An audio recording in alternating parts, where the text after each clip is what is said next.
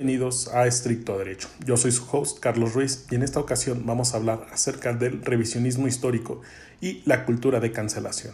Pero antes de comenzar, tenemos que entender qué es el revisionismo histórico. El revisionismo histórico lo que busca es dar una perspectiva más amplia de lo que es la historia, para de esta manera desmentir en muchas ocasiones o dar otra versión de lo que se le conoce como historia de bronce, a la cual normalmente se le atribuye a las personas que ganan o los gobiernos que están y escriben la historia.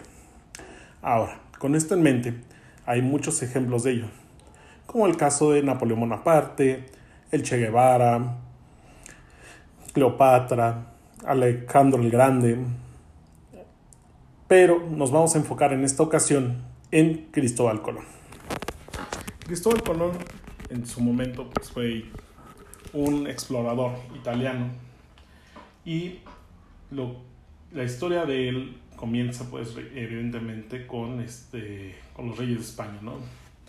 Al dar la idea de que hay una mejor ruta para llegar a las Indias, que es por el otro lado.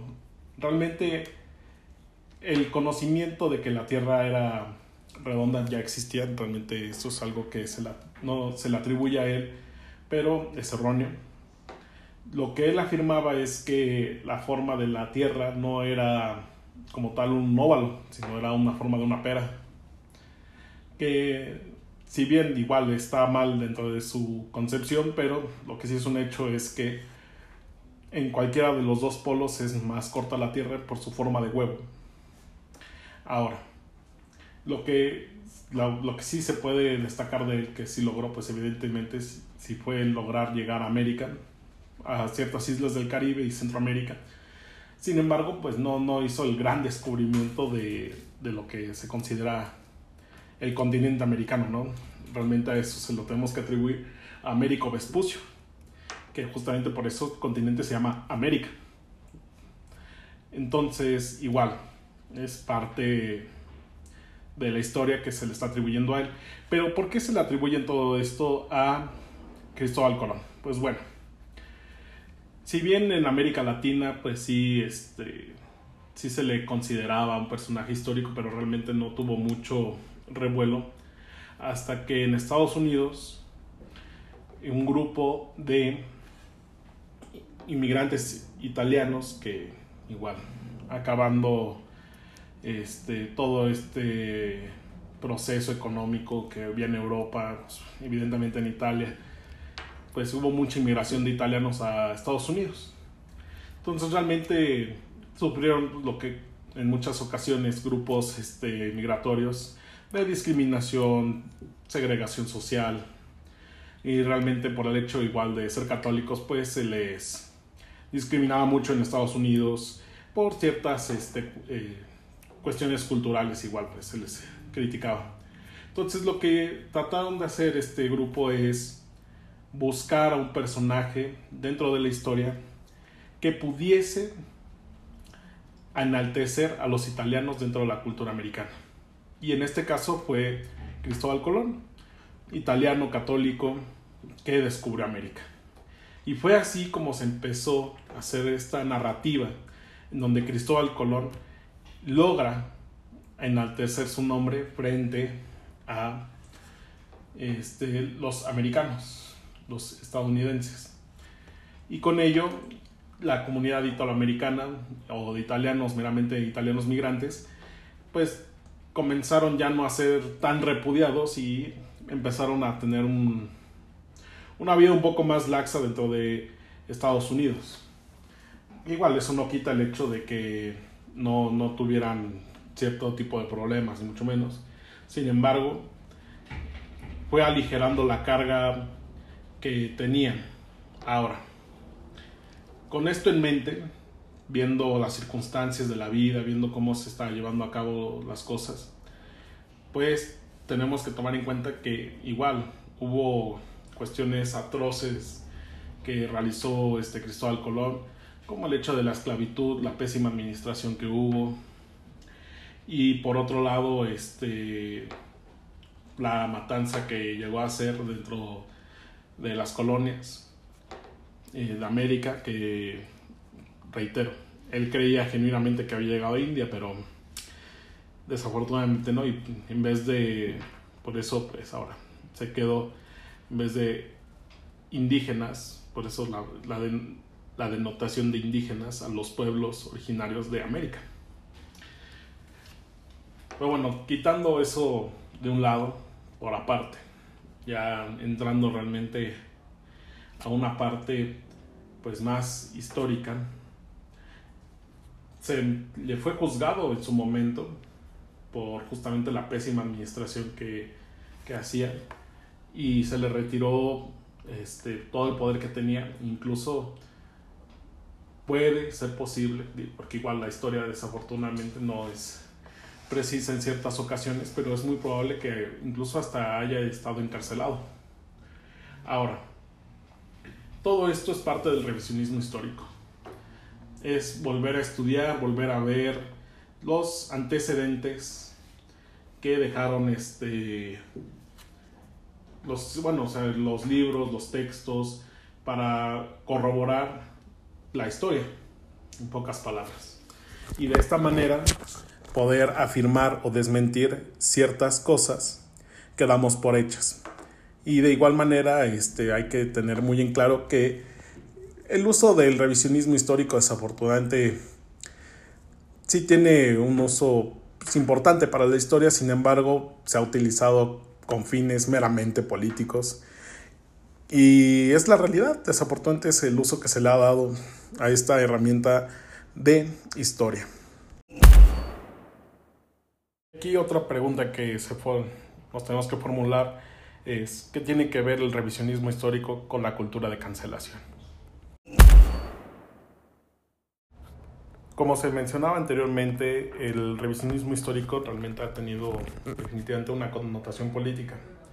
Y la cultura de cancelación pues va muy aunada a esta.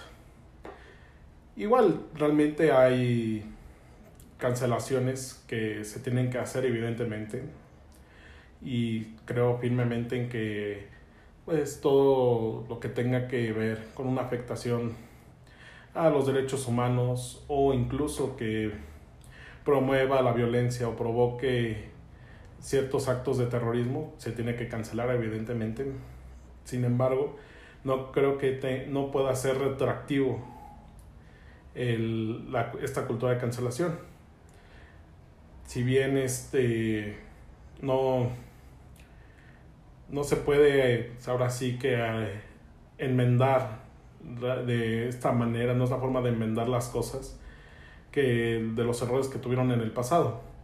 Y esa es la realidad, desafortunadamente no, no se puede este, dar una solución concisa para situaciones que ya pasaron hace tanto tiempo, incluso que no han pasado tanto tiempo. Evidentemente Cristóbal Colón, volviendo al ejemplo, no fue la persona que se redacta dentro de los libros de historia. Sin embargo, se ha creado una figura en donde en muchas ocasiones, si bien puede ser este, controversial y a veces para un grupo de personas puede ser muy ofensivo que se festeje un día a nombre de él, pero la realidad es que trajo lo que trajo la modernización a América. Y eso es algo que no se puede negar. Si no hubiese sido por él, no sabríamos qué es lo que seríamos hoy en día.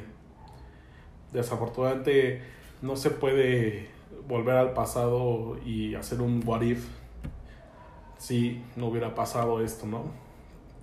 No se puede, definitivamente no tenemos que lidiar con los aciertos y con las consecuencias que nos tocaron vivir. Pero eso no significa que todo lo que haya hecho haya sido malo.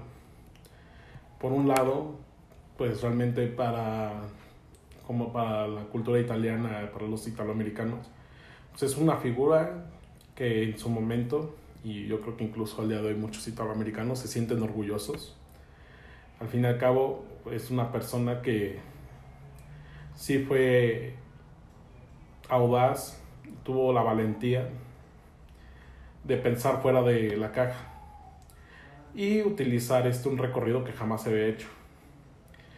Igual, seguramente si no hubiese sido por él, Américo Vespucio no hubiera emprendido los viajes que, que, hizo y ahora sí, de manera muy concreta, que, que ver que se estaba llegando a un continente completamente diferente.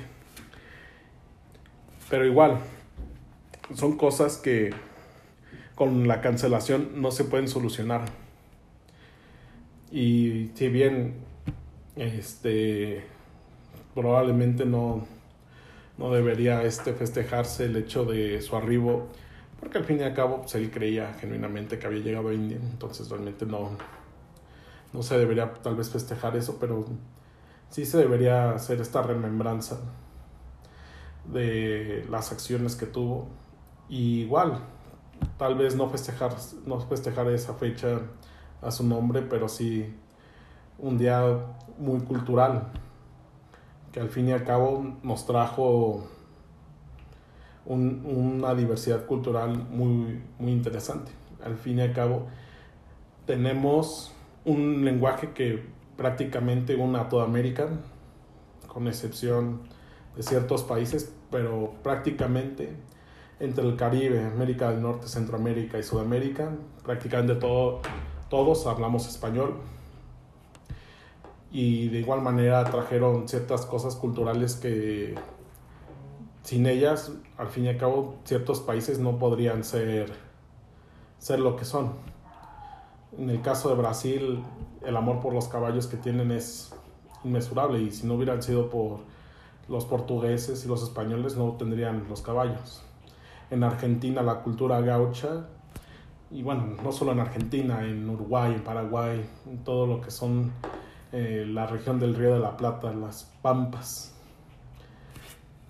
La cultura gaucha es súper importante y si no hubiera sido por los europeos definitivamente no la tendrían.